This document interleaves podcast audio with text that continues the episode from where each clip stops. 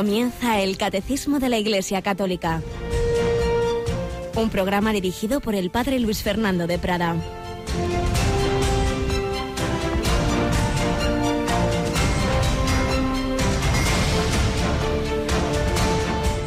Alabados sean Jesús, María y José. Muy buenos días, muy querida familia de Radio María. Bienvenidos a esta nueva edición del Catecismo de la Iglesia Católica, en que con la gracia del Señor, sin ella no podemos hacer nada provechoso, pues vamos profundizando en lo que nos enseña la Santa Madre Iglesia, en este admirable texto que durante muchos años, pues y siglos quizá, servirá para profundizar en esa doctrina, en esa revelación del Señor en sus fuentes, en, bueno, la única fuente ya vimos en su momento que es el propio Dios, es la palabra de Dios, que es Jesucristo, pero que se nos transmite por diversos canales, la Sagrada Escritura, la tradición, el magisterio, la experiencia de la vida de los santos, todo lo cual está admirablemente sintetizado en el Catecismo de la Iglesia Católica. Tiene esas cuatro partes que son como esas cuatro patas de la mesa de la vida cristiana, lo que creemos, la, la fe, lo que celebramos en la liturgia, sobre todo los, los sacramentos, lo que estamos llamados a llevar a la vida ordinaria,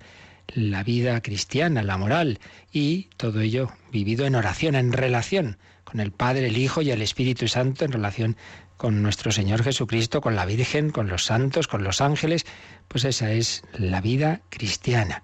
Y en ello estamos profundizando en este mes de junio, mes del Sagrado Corazón de Jesús, mes de la Eucaristía, mes también de fiestas muy bonitas una vez terminado el tiempo pascual.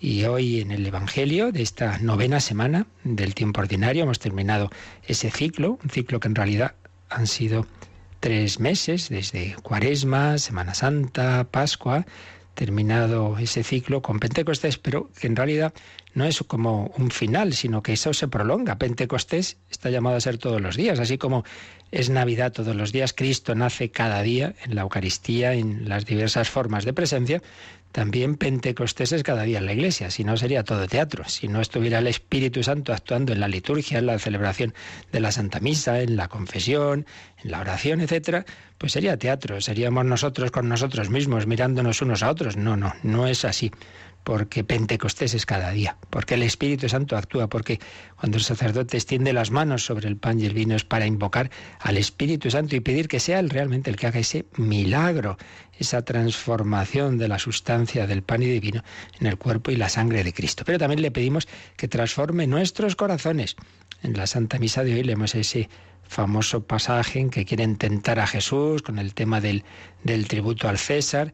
Jesús dice, traedme un denario ¿De quién es esa imagen y esta inscripción? Le contestaron, del César. Pues dad al César lo que es del César y a Dios lo que es de Dios. Y se quedaron admirados. Más allá de toda la, todo el trasfondo y todo lo que ha implicado esta, esta frase de Jesús en la historia de la reflexión sobre la relación entre el poder civil y el poder eclesial, entre las dos espadas que se decía, entre el Estado y la Iglesia, como queramos decirlo, lo dejamos eso de lado. Pero veamos la aplicación espiritual. También nosotros estamos, tenemos una imagen, no del César, sino estamos creados a imagen y semejanza de Dios. Y tenemos que dar a Dios lo que es de Dios, es decir, todo, toda nuestra vida eh, de Dios viene y a Dios debe entregarse, ofrecer la vida. Y por eso, por las mañanitas, entre las oraciones que hacemos en Radio María, pues está ese ofrecimiento de obras, ese consagrarnos. Yo me consagro a ti y me ofrezco contigo al Padre en tu santo sacrificio del altar. Ofrecernos, consagrarnos al corazón de Jesús y particularmente en, este mes de junio, pues agradecer el amor que viene de Dios, que se ha hecho carne en ese corazón. El verbo se hizo carne, el amor de Dios se hizo corazón. Corazón de Cristo que late en la Eucaristía. En el sagrario hay un corazón humano latiendo.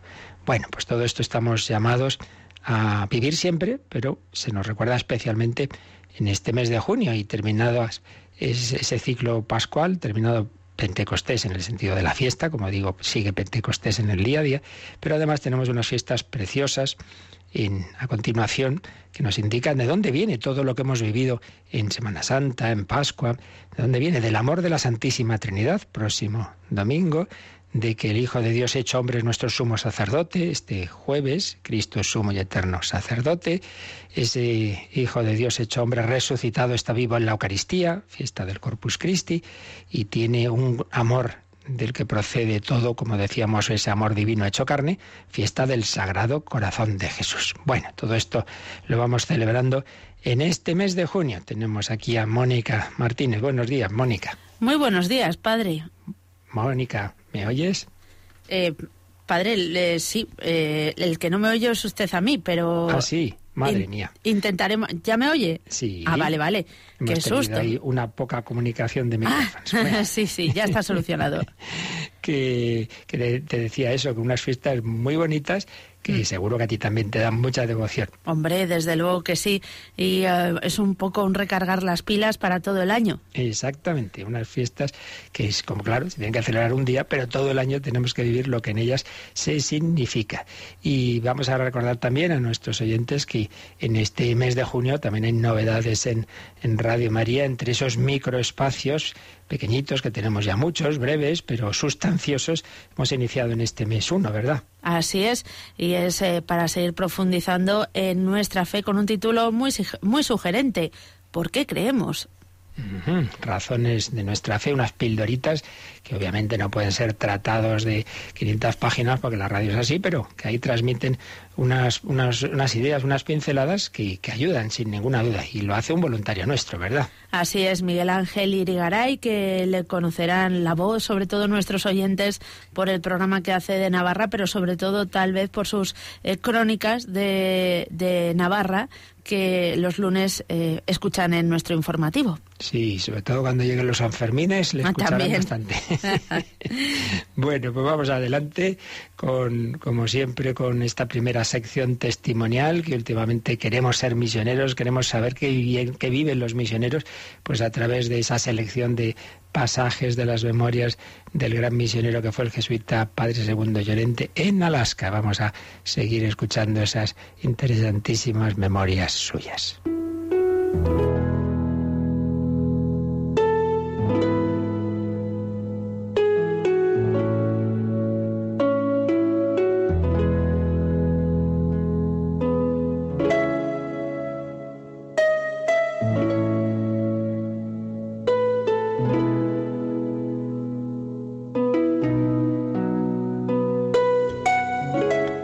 Pues estábamos recordando de las memorias del padre Llorente cuando llegó a su primera misión en Alaska, a Kulurak, como cuál era la situación de aquellos indígenas, cómo pues estaban tan poco cuidados, como aquellos niños, los pobres, estaban llenos de piojos, en fin, nos había contado lo que se encontraron al principio, pero luego escribía con el transcurso de los años las condiciones mejoraron, hubo muchos menos piojos, la gente aprendió a cuidarse más y mejor. Hoy en día los jóvenes no se pueden hacer una idea de cómo vivían sus abuelos. La gente se ha agrupado. Antes estaba cada uno, pues normalmente muy separada las familias. Ahora se ha agrupado en poblaciones donde hay una escuela, una iglesia, un almacén de viandas, un cinematógrafo. Las chicas usan lápiz de labios, los chicos corbata. Si sus abuelos salieran de sus tumbas, pensarían que están en otro lugar de la Tierra, con una civilización diferente.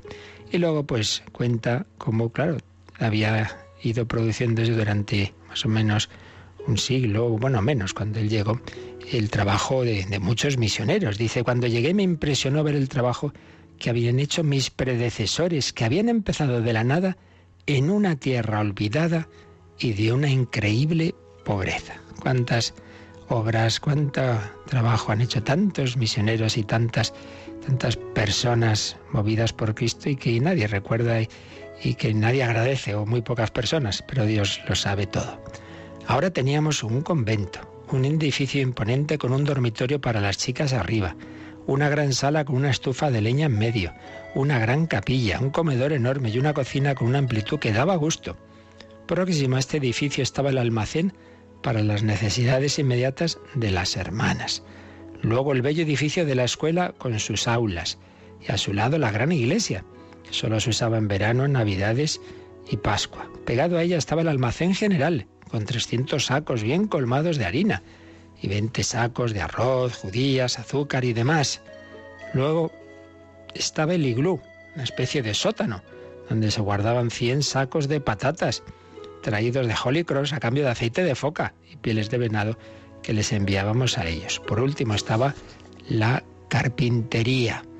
Bueno, sigue describiendo todo aquello que se fue haciendo con mucho trabajo en esas condiciones climáticas tan difíciles. Y luego habla de los jesuitas que se encontró en esa comunidad. El padre O'Connor era el superior local. El padre Lucchesi estaba allí retirado. El hermano Keogh tenía entonces 64 años. Y como el padre Llorente siempre cuenta las cosas con humor, dice, y estaba tan gordo que apenas podía abrocharse los zapatos. Así que llevaba botas de piel cortas que no necesitaban cordones. Como cocinero no tenía rival. Algún defecto tendría, dice, su habitación estaba tan desordenada que uno necesitaba un guía para ir desde la puerta a la ventana. Una vez le pregunté si había hecho si se había hecho la cama alguna vez. Se lo pensó un momento y me contestó que no lo recordaba. Su cama era un poema. Tenía varias mantas, nunca sábanas. Cuando se iba a dormir se ponía o quitaba alguna de ellas, dependiendo de si hacía más o menos frío, y se sepultaba en aquel montón de mantas. Podía hacerlo todo o nada a la vez. Era mecánico, marino, pintor, violinista, albañil y un cocinero de primera. Pues uno de esos hombres prácticos que sabían hacer mucho y bueno, tenían ese desorden y, que hay que comprender también en esas circunstancias tan difíciles de esa misión de Alaska y que ahí en ese inmenso frío pues trabajaba un poco de todo, pero a los 69 años un día se fue a la cama y le dijo al Señor que por favor se lo llevase con él al cielo. El Señor le hizo un favor y se lo llevó pronto, un 27 de mayo de 1940. Había llegado a Alaska en 1900, por tanto, 40 años de servicio a los esquimales, lo que estuvo también, lo que llegaría a estar también después el mismo padre Llorente. El otro hermano en nuestra pequeña comunidad era Alfred Murphy. Sabéis que los jesuitas están los padres, son sacerdotes y, y los hermanos no sacerdotes que realizan labores muy importantes también a un nivel más, más práctico. El hermano Murphy era el prefecto de los chicos y además era el encargado del tema de la pesca de tal manera que controlaba que estuviéramos siempre bien provistos de pescado, al mismo tiempo que se encargaba del abastecimiento de leña que necesitábamos para nuestras 14 estufas, que mantenían la misión caliente en invierno. Se marchaba siempre a mediados de septiembre, unos 25 kilómetros río arriba, con una docena de hombres, y en dos semanas volvía con un gran cargamento de troncos bien atados. Pues fijémonos que esta vida dura, la que había que trabajar tanto para poder hacer la misión. Como decíamos el otro día, los misioneros siempre han hecho todo a la vez, lo directamente espiritual, por así decir, sacramental, etcétera, y todo lo la promoción humana y social, todo va unido. Una de las cosas que noté enseguida cuando me instalé allí fue el total aislamiento del resto del mundo. No había teléfono, ni periódicos, ni calles, ni coches, el correo llegaba dos veces al mes por trineo de perros en invierno o por barca en verano. No había correo en mayo a causa de la ruptura de los hielos y entre el 15 de octubre y el 15 de noviembre a causa de las heladas. Un médico itinerante aparecía por aquí cada diez años y el dentista era una entidad desconocida. Pregunté qué era lo que pasaba cuando alguien enfermaba. La respuesta fue que simplemente se preparaba uno para morir.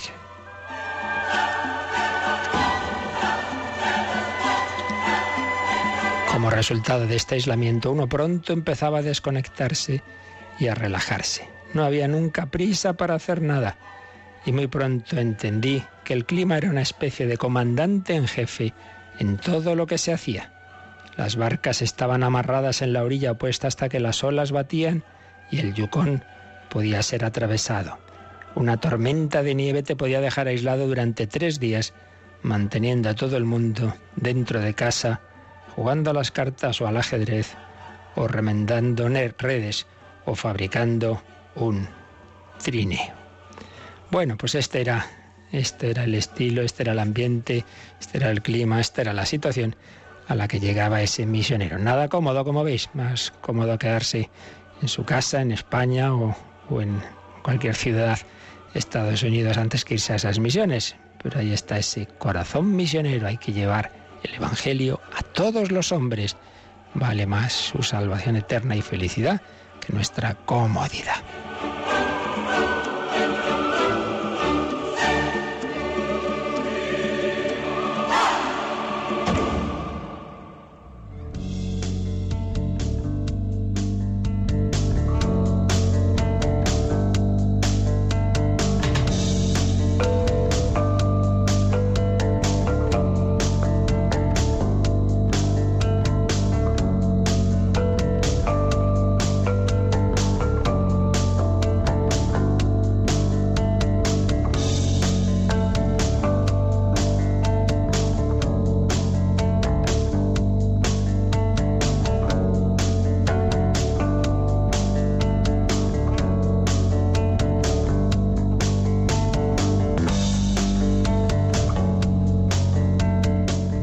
A todos los hombres el Evangelio y la esperanza, la esperanza del reino, la esperanza de que este mundo es camino, es ese tiempo de, de maduración, de respuesta a la invitación de Dios a su amistad, pero vamos de camino, somos peregrinos hacia la patria celestial. Pero este mismo mundo tiene esa peregrinación, tiene ese tiempo, mm, como tal, no será este mundo eterno, sino que culminará en esa segunda venida de Cristo, en ese juicio final, y es lo que estamos viendo, ese artículo del credo que nos dice que ese Jesús que habíamos visto resucitar, eh, ser elevado al cielo, estar sentado a la derecha del Padre, y ahora desde allí ha de venir a juzgar a vivos y muertos.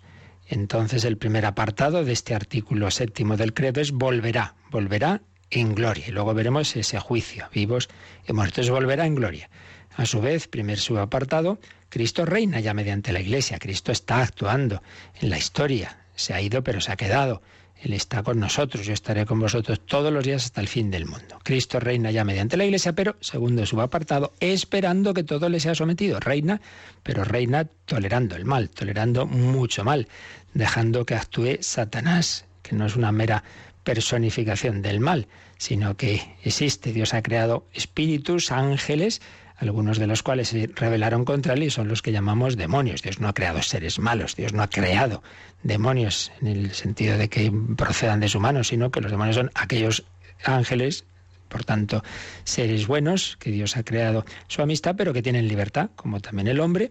El hombre cometió el pecado original y un, un grupo de ángeles pues un misterioso pecado del que no sabemos pues, casi nada, se, se han hecho elucubraciones, pero lo cierto y verdad es que prefirieron, como dice San Agustín, vivir desde sí mismos y no desde Dios, que ese es en el fondo el pecado. Yo me apoyo en mí mismo y me hago autosuficiente y no vivo de Dios, de la gracia de Dios. Mientras que estamos llamados, sí, a una divinización, pero una divinización por gracia, porque Dios quiere elevarnos, no porque yo quiera conquistar esa, esa naturaleza divina. La diferencia la explicaba Benedicto XVI, el otro, el otro día lo, lo recogíamos en el otro programa de servidor, El hombre de Dios, entre ese mito griego de Prometeo, que quiere robar el fuego a los dioses, que se ha tomado pues como símbolo del hombre moderno, autosuficiente, que, que, que quiere ser Dios, un poco lo de Nietzsche, como va a haber Dios, si hubiera Dios yo no sería Dios, que dice Zaratustra, así Zaratustra. Bueno, pues la diferencia entre ese Prometeo, que quiere robar el fuego, y recibir el fuego del Espíritu Santo. Pentecostés como don de Dios, el Padre y el Hijo nos envían el fuego del Espíritu Santo. Si Dios quiere divinizarnos, Dios quiere elevarnos a, a, lo máximo, ser hijos en el Hijo, pero por gracia, por misericordia. Y por tanto la actitud debe ser la acogida y la petición, la humildad, la humildad, no la soberbia. Pues bien, Dios permite que nuestra soberbia actúe en este mundo. Dios permite al diablo y a sus secuaces tentarnos, Dios permite que el hombre ensoberbecido pues se rebele contra él, Dios permite las persecuciones, sí, sí, sí, es así. Dios permite el mal, gran misterio del que hemos hablado muchas veces, ya tratamos el tema del mal en otra parte del, del catecismo, bueno, ya ha salido en muchas ocasiones. Y aquí sale en el sentido, de que la historia, en la historia está esa lucha entre el bien y el mal que recoge y profetiza eh, con un sentido de consolación y de esperanza el libro, el último libro de la Sagrada Escritura, el Apocalipsis. Entonces ahí se nos dice que va a ser así, que hay una lucha en el mundo entre, entre Cristo, el Hijo de la mujer coronada con doce estrellas, que simboliza a la Iglesia y a la Virgen María simultáneamente, y el dragón rojo, representa al demonio y al que apoyan esas dos bestias que aparecen ahí en el Apocalipsis, que siempre se han visto como el poder político y, los, y las ideologías y, y poderes religiosos anticristianos, que no hay que olvidar que hoy día pues muchas veces se persigue la iglesia desde el ateísmo, pero normalmente antes era desde otra, desde religiones del Estado, como empezaron las persecuciones romanas, ¿no? Porque los cristianos no aceptaban esos dioses, esos falsos dioses eh, del imperio, los que obligaban a los que querían que sacrificaran a los dioses. Pues, no.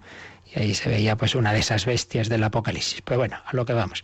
Que en este mundo hay esa lucha y que estamos esperando en la plenitud de ese reino. Habrá un momento en que sí todo le sea sometido a Cristo, que es como se titula este apartadito del catecismo, esperando que todo le sea sometido. Y esa descripción de esta situación actual de la peregrinación de la Iglesia es la que hace el número 671. Como es largo y tiene muchas citas, ya llevamos un par de días con él, pero todavía tenemos que seguir. Así que, Mónica, vamos a releer este número 671 del Catecismo. El reino de Cristo, presente ya en su Iglesia, sin embargo, no está todavía acabado con gran poder y gloria, con el advenimiento del Rey a la tierra. Este reino aún es objeto de los ataques de los poderes del mal, a pesar de que estos poderes hayan sido vencidos en su raíz por la Pascua de Cristo. Hasta que todo le haya sido sometido, y mientras no haya nuevos cielos y nueva tierra en los que habite la justicia, la Iglesia peregrina lleva en sus sacramentos e instituciones que pertenecen a este tiempo la imagen de este mundo que pasa. Ella misma vive entre las criaturas que gimen en los dolores de parto hasta ahora y que esperan la manifestación de los hijos de Dios. Por esta razón, los cristianos piden, sobre todo en la Eucaristía, que se apresure el retorno de Cristo cuando suplican, ven Señor Jesús. Así pues, la Iglesia vive en esta situación todavía, en esta peregrinación ha recogido el Catecismo un texto del Vaticano II, de la Lumen Gentium 48. La Iglesia peregrina lleva en sus sacramentos e instituciones la imagen de este mundo que pasa y ella misma vive entre las criaturas que gimen en dolores de parto. Dolores de parto, hay dolor en el mundo, hay muerte, hay atentados, hay tantas situaciones difíciles, duras, trágicas incluso, pero que sabemos que desde la fe cristiana son dolores de parto, es decir, son dolores, pero tienen una misteriosa fecundidad. Y cuando se viven en unión con Cristo, pues son como la pasión que desemboca en la resurrección. Esperan la manifestación de los hijos de Dios. Pero indudablemente preferimos que esto acabe ya, que esta situación pues de tanta lucha y de tanto dolor se convierta ya en la plenitud del reino. Por eso los cristianos piden dice el catecismo, sobre todo en la Eucaristía, que se apresure el retorno de Cristo. Ven ya de una vez, ven Señor Jesús, ven, ven Señor Jesús, la segunda venida de Cristo. Y estábamos, el otro día habíamos empezado a resumir brevemente pues cómo eh, desarrollaba este tema de la parusía, de la segunda venida de Jesús, quien fue un gran teólogo y que una de sus especialidades fue esta, la escatología, el padre Cándido Pozo. Estábamos resumiendo lo que exponía en su teología del más allá, nos habíamos quedado a medias. Recuerdo que habíamos visto pues lo que significa esa palabra parusía, estar presente, llegar, pero que en el periodo en que se empieza a usar por, por, los cristianos era una palabra que sobre todo se usaba para hablar de la visita solemne y la entrada gozosa y festiva de un príncipe, sobre todo de un emperador, a una ciudad o una provincia, y era una visita que los cronistas describían como, como introductoria de una nueva era. Luego vimos como en el Antiguo Testamento están esas visitas del Señor, de Yahvé, las teofanías de Dios, que viene a liberar a su pueblo, cómo luego se va formando la esperanza escatológica y si el Señor, si Yahvé vino en el pasado, vendrá en el futuro, vendrá y nos liberará de la cautividad de Babilonia, así fue, pero se va hablando de una esperanza más concreta en un día, el día de Yahvé, habrá un día especial de Dios, el día de Yahvé, en que el Señor derrotará a todos los enemigos de Israel. El día de Yahvé significa salvación y felicidad definitiva. Y cómo se va a ir conectando esta esperanza de ese día de Yahvé también con la esperanza del Mesías, sobre todo a partir del texto que habla del Hijo del Hombre, la venida del Hijo del Hombre, Daniel capítulo 7. Pero y cuando llega ya el Nuevo Testamento, entonces hay una gran novedad en el cristianismo y es que se van a distinguir dos venidas de ese Mesías. No va a ser una única, llega Jesús, llega el Mesías y ya está todo lo anunciado. No, no. Se distinguen dos planos. La primera venida del, Mesías, venida en la humildad, en de una manera discreta. El Hijo de Dios hizo hombre, nace en Belén, pero, dicen los ángeles a los apóstoles en la ascensión, este Jesús elevado al cielo vendrá así como lo habéis visto, ir al cielo. Por tanto, vino, pero vendrá. Por tanto, se distinguen en el cristianismo dos venidas. Y entre una y otra está este tiempo intermedio, del que nos está hablando este número del catecismo, el tiempo de la Iglesia, que es tiempo de misión, como va a insistir eh, los evangelios sinópticos, Mateo, Lucas, los hechos de los apóstoles, tiempo de misión, tiempo de posesión mística de los bienes mesiánicos que son ya la vida eterna. Y en eso insiste sobre todo el cuarto Evangelio, San Juan. Por tanto, dos venidas. En la primera venida, Jesús asumió la condición de esclavo, como dice ese texto que quizás es el que más veces hemos citado en, a lo largo de la explicación de, todo lo que se refiere a, Jesucristo en el catecismo, la condición de esclavo. Filipenses 2.7, el texto cántico mm, que recoge San Pablo, probablemente anterior a él, de que se cantaban los cristianos impresionados de que el Hijo de Dios, siendo de condición divina, había asumido esa condición humana y además de esclavo. Filipenses 2.7. Esa venida en humildad no corresponde a lo que estaba anunciado en, los anuncios proféticos sobre el día de Yahvé. Una venida en humildad, se había enterado poca gente, entonces no era lo que se anunciaba de una victoria esplendorosa. La gloria de Cristo estaba escondida.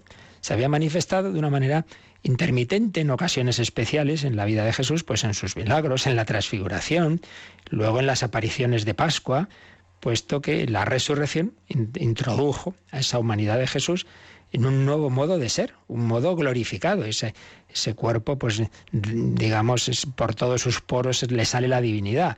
Por eso, cuando le ven y lo reconocen, caen ante él, y por eso Santo Tomás, pues, se arrodilla, Señor mío y Dios mío. Bueno, pues eso que que ocurre en Jesús, pero que se manifiesta a unos pocos, eso será una epifanía, será en la, en la parusía, en la segunda venida, todos, todos lo verán, todos verán a Jesús resucitado. Por tanto, todos los hombres reconocerán que era verdad que, que ese crucificado, al que muchos en la historia han perseguido y persiguen ahora, es el Hijo de Dios hecho hombre. Y entonces veremos cómo, y cómo se cumplen en esta parusía pues todas esas notas que, la palabra tenía tanto en el helenismo como en el Antiguo Testamento. Habíamos visto en, el griego eh, de la época helenista que significaba la venida en gloria de un rey, de un emperador. Bueno, recordemos lo que dice el buen ladrón. Acuérdate de mí cuando vengas en tu reino o cuando vengas como rey, según las traducciones. También cuando se habla del juicio final, Mateo 25 se dice, se habla de la venida en gloria del rey, del rey.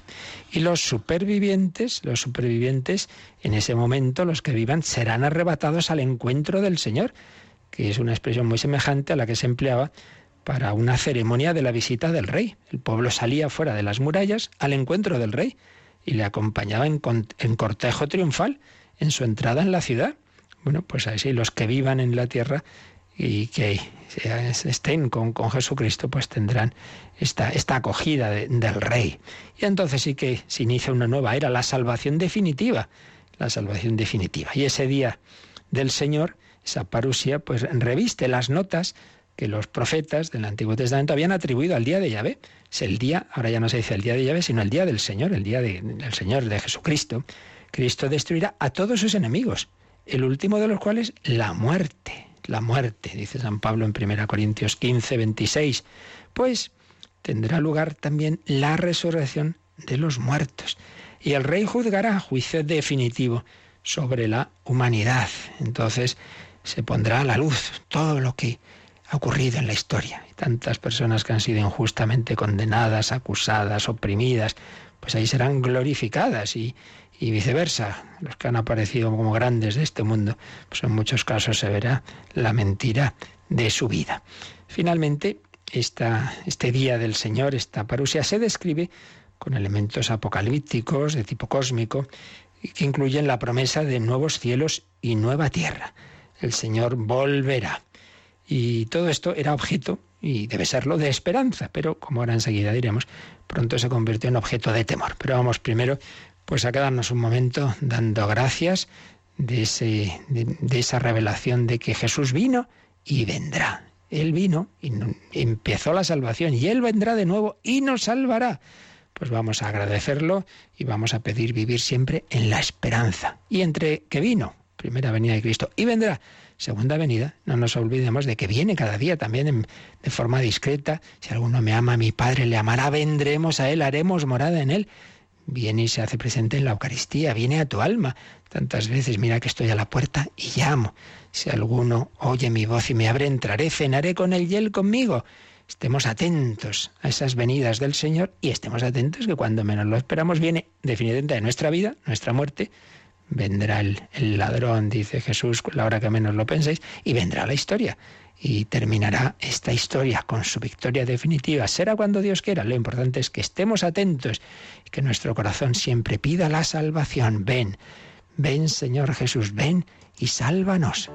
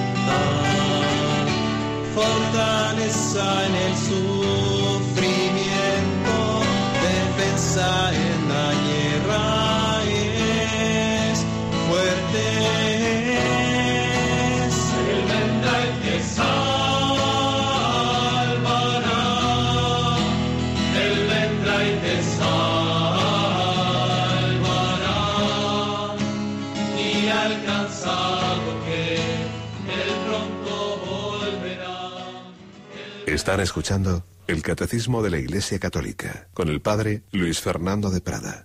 Él vendrá y te salvará. Las venidas del Señor ya se realizó la primera, esperamos la segunda y entre medias viene a nuestra vida, viene de muchas formas. Estemos atentos, invoquemos su salvación. Bueno, y para acabar, dentro de que nunca se acaba, porque aquí hay tantísimas cosas, pero en fin, lo esencial de este comentario, este número 671, Vamos a acabar de leer los, algunos, por lo menos, de los números marginales que el catecismo nos aconseja. Ya habíamos visto dos de ellos. Vamos a ver el 773 porque ya sabemos que el catecismo, bueno, en general siempre que se estudia algo, conviene relacionar las cosas. Y en el catecismo todo está relacionado, esas cuatro partes de que hablábamos, todos sus aspectos, la fe, es como es verdad, pues claro, hay coherencia en ella. Cuando una cosa es mentira, pues te das cuenta de que ahí no cuadran las cosas. En la fe, pues todo tiene que ver una cosa con otra. Entonces, por ejemplo, el 773, que está dentro de cuando hablemos de la iglesia, y dado que este número nos dice que estamos todavía en el tiempo de la Iglesia, la Iglesia peregrina, que va caminando a la espera de la segunda venida, en ese contexto se nos sugiere que miremos el 773. Vamos a leerlo, Mónica, a ver qué nos dice. En la Iglesia, esta comunión de los hombres con Dios por la caridad que no pasará jamás, es la finalidad que ordena todo lo que en ella es medio sacramental ligado a este mundo que pasa. Su estructura está totalmente ordenada a la santidad de los miembros de Cristo, y la santidad se aprecia en función del gran misterio en el que la esposa responde con el don del amor al don del esposo. María nos precede a todos en la santidad, que es el misterio de la Iglesia, como la esposa sin mancha ni arruga. Por eso la dimensión mariana de la Iglesia precede a su dimensión petrina. Bien, pues este número que en su momento se verá dentro de la de lo que se explica de la Iglesia, viene a propósito de que ahora, pues la Iglesia peregrina en este mundo, con, dice, lleva en sus sacramentos e instituciones que pertenecen a este tiempo la imagen de este mundo que pasa.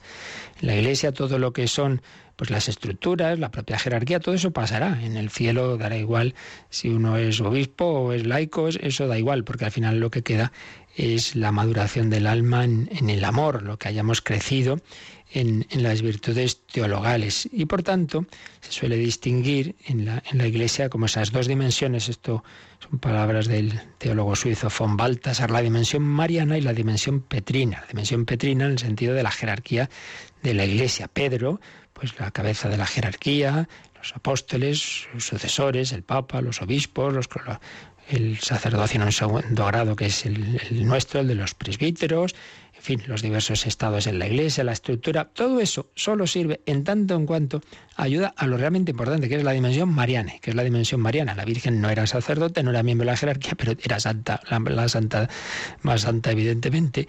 Entonces, lo importante es que todo sirve a que todos los miembros de la Iglesia avancemos en el amor. Eso es lo realmente importante. ¿Quién es la persona más importante de la Iglesia? La Virgen María y los santos. ¿Quién se acuerda del obispo? Eh, de tiempos de San Francisco de Asís o, de los papas de tiempos de San Ignacio? Pues, pues, los historiadores y poco más.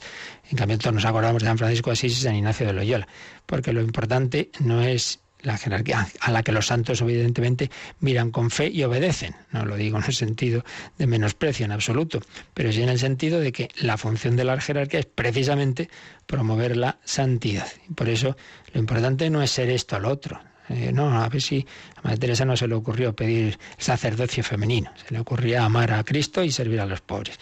La dimensión mariana es lo más importante, que precede a la dimensión petrina. Bueno, simplemente como una alusión que nos hace aquí el catecismo a este tiempo intermedio en el que la Iglesia va peregrinando hacia lo definitivo, hacia el reino. Pero más importante es que pidamos, que pidamos esa consumación del reino. Y, el pedir esa venida de Cristo, ese ven Señor Jesús, pues puede apresurar el reino, porque el Señor también condiciona algunas acciones suyas, claro, a nuestras oraciones. Y eso es a lo que se refiere el número 2046. También el Catecismo nos lo pone como un número para relacionar con este que estamos viendo. Ese, en cambio, es ya de la tercera parte del, del catecismo, la parte de la moral. Entonces, en la moral hay un apartado que dice vida moral y testimonio misionero. Y ahí viene este número 2046, brevecito, que vamos a leer, Mónica. Llevando una vida según Cristo, los cristianos apresuran la venida del reino de Dios, reino de justicia, de verdad y de paz. Esto no significa que abandonen sus tareas terrenas, sino que fieles a su Maestro, las cumplen con rectitud, paciencia y amor. Pues un número breve, como veis, pero muy importante. Y es que el cristiano está llamado pues, a hacer eso, sus tareas terrenas. Estamos todavía en esta vida y hay que hacerlas, pues bien. Pero hay que hacerlas a la vez en esa espera y en esa petición que apresura la venida del reino de Dios. Por eso tú sí trabaja pues con seriedad, pero sabiendo que, ese trabajo no, es aquí para siempre, sino que lo que va a ser para siempre es ese reino de Cristo que pedimos, que pedimos que se consume, llevando una vida según Cristo, una vida moral, una vida vivida con el Señor, los cristianos apresuran la venida del reino de Dios. Por eso ofrecer lo que hacemos, ese ofrecimiento de obras, con mis obras y oraciones, sufrimientos y alegrías, para que venga a nosotros tu reino lema del la oración desde hace siglo y medio más, pues eso, que lo que hacemos lo hagamos en ese espíritu de oración y de ofrecimiento para que venga a nosotros tu reino, reino de justicia, de verdad y de paz. Y cita aquí el catecismo el prefacio de la misa de Jesucristo, Rey del universo. Cuando vengas como Rey, ven Señor Jesús. Y finalmente vamos a ver el número 2817, porque este número que estamos comentando termina con esa súplica, el ven Señor Jesús Maranata. Entonces eso viene eh, explicado, ahora ya sí que nos vamos a la última parte del catecismo, la parte de la oración. Y concretamente la explicación del Padre Nuestro y concretamente de esa eh, segunda petición santificado sea tu nombre, venga a nosotros tu reino, venga a nosotros tu reino. Esto ya lo explicó en su momento el padre Miguel Ángel Morán y en otros programas de Radio María se ha explicado, pero vamos a ver, a recordar por lo menos este número 2817, donde está explicado esa petición en arameo, Maránata, ven, ven Señor Jesús, 2817, lo leemos. Esta petición es el Maránata, el grito del Espíritu, y de la esposa. Y nos pone el catecismo un texto de Tertuliano, el Maranata, el grito del Espíritu y de la esposa, ven Señor Jesús, y nos lo explica con un texto de Tertuliano. Incluso aunque esta oración no nos hubiera mandado pedir el advenimiento del reino, habríamos tenido que expresar esta petición dirigiéndonos con premura a la meta de nuestras esperanzas. Las almas de los mártires, bajo el altar, invocan al Señor con grandes gritos. ¿Hasta cuándo, dueño santo y veraz, vas a estar sin hacer justicia por nuestra sangre a los habitantes de la tierra? En efecto, los mártires deben alcanzar la justicia al fin de los tiempos.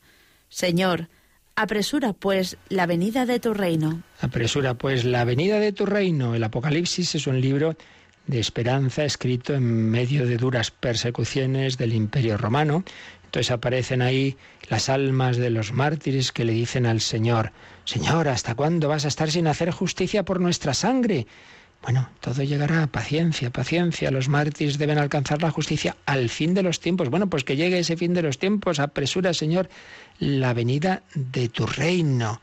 Es esa esperanza y esa petición y ese poner de nuestra parte para que venga cuanto antes ese reino de Dios. Ven, Señor Jesús, venga a nosotros tu reino. Ven, Espíritu Santo.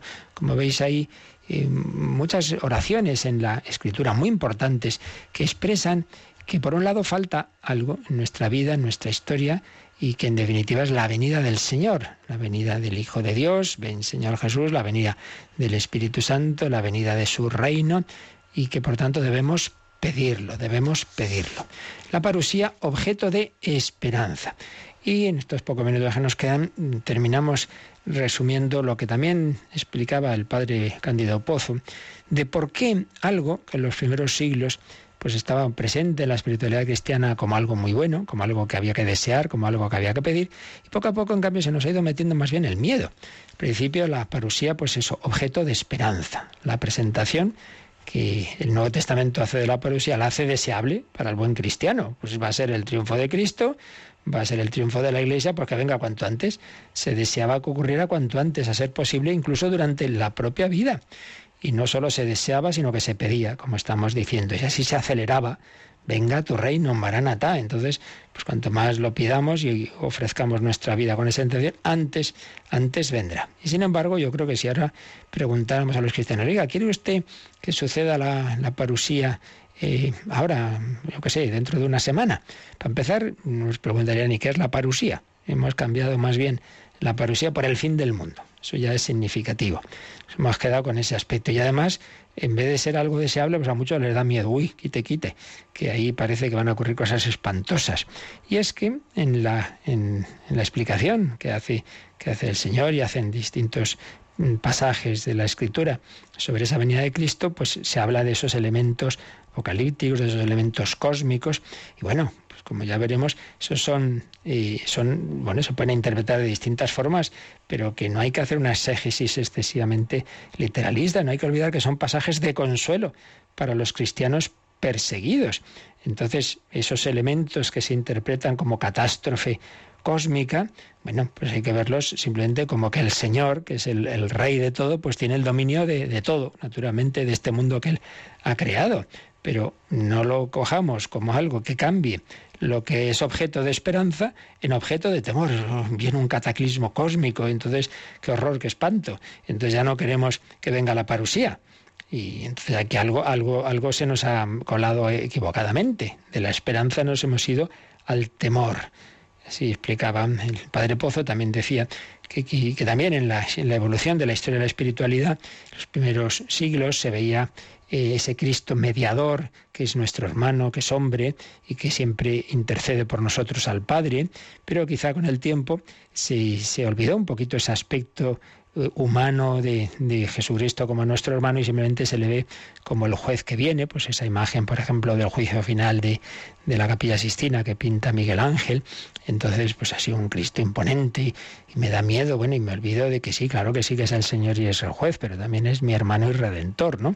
Es Cristo mediador y con él está María, medianera de todas las gracias. Entonces, bueno, pues, pues que no tengamos miedo a nuestro Señor, que es nuestro Salvador.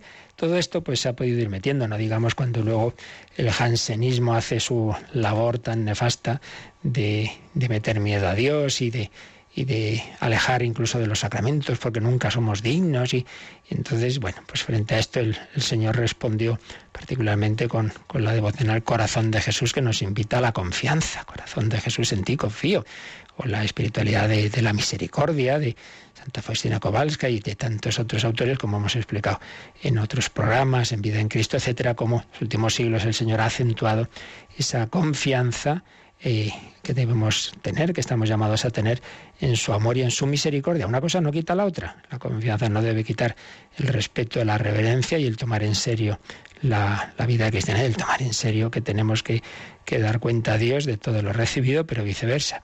Ese, esa fidelidad que Dios nos pide no debe llevarnos al miedo, sino siempre en esa confianza. Jesús, confío en ti, Sagrado Corazón de Jesús en vos confío. Bueno, seguiremos profundizando en esto tan importante y, quizá demasiado olvidado, que es, que es esa esperanza de la parusía.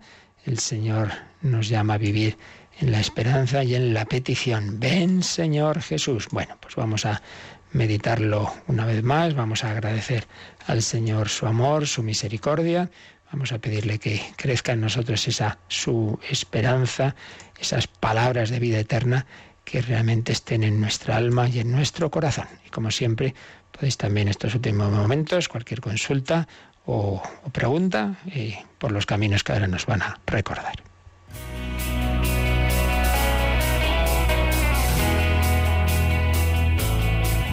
Participa en el programa con tus preguntas y dudas. Llama al 91 005 9419. 91 005 9419 también puedes escribir un mail a catecismo arroba Catecismo arroba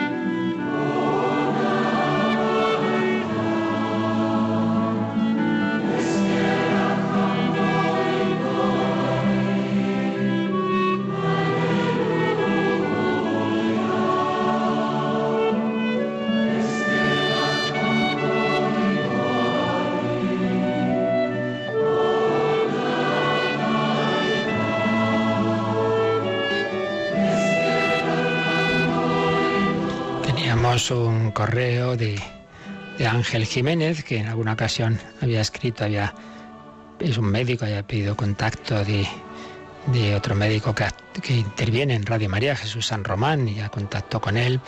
Nos dice que ha publicado un artículo en un periódico local y dice que ha sido elaborado en gran parte gracias a lo que aprende en los programas de Radio María, y cómo se puede, se está formando con esos programas y dice es impagable la formación que recibimos. Y es increíble esa posibilidad de acceder a los podcasts, lo que la gente se pierde. Pues es verdad, tenemos la verdad es que un archivo de tantos temas en el podcast y luego también en CDs y DVDs, que además los tenéis organizados en ese catálogo, ese catálogo que podéis ver en, nuestra página web, en la pestaña de programación, pues según los temas que os interese, ahí veréis lo principal que tenemos organizado en CDs y DVDs, pero aparte, como dice Ángel, pues lo podéis ver en el podcast, aunque no nos da la vida para subir todos los programas, pero sí la mayoría. También dice que va a responder a esa encuesta y sí que aprovecho para recordarlo, que pronto la quitaremos en nuestra página web una encuesta de valoración de nuestros programas. Nos viene muy bien, porque cada año hay que revisar los programas, hay que renovarlos y ayuda el saber también vuestras opiniones. Así que por favor, si no lo habéis hecho, entrar en la página web de Radio María, enseguida veréis la encuesta y si alguien, pues persona mayor, lo que sea, que no se maneja con internet, pues que le pida a uno, oye, mira, tú me vas diciendo, yo te dicto lo que a mí me parece de los programas.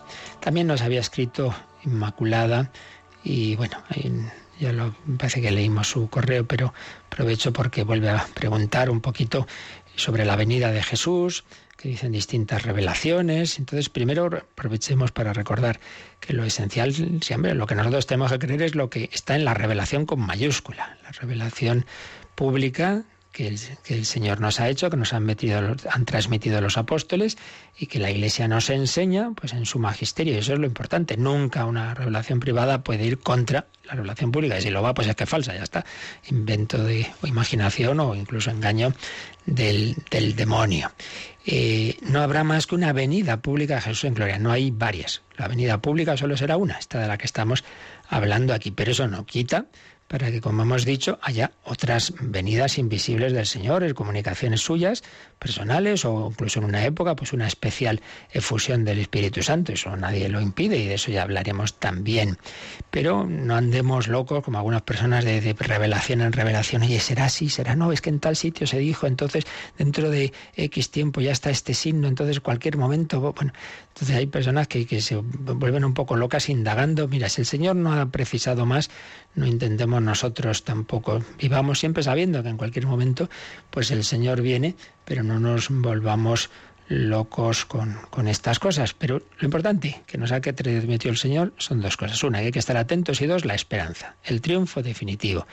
Eh, tendréis tribulaciones en el mundo, pero no temáis, yo he vencido al mundo. Y eso a nivel de revelación privada aprobada es Fátima. Por fin mi corazón inmaculado triunfará. Bueno, pues eso es lo importante y por tanto caminemos con esperanza. Bueno, pues ya seguiremos explicando esto tan importante y tan bonito de ese deseo, de esa esperanza en la segunda venida de Jesús. Ven, Señor Jesús. La bendición de Dios Todopoderoso, Padre, Hijo y Espíritu Santo, descienda sobre vosotros. Alabado sea Jesucristo.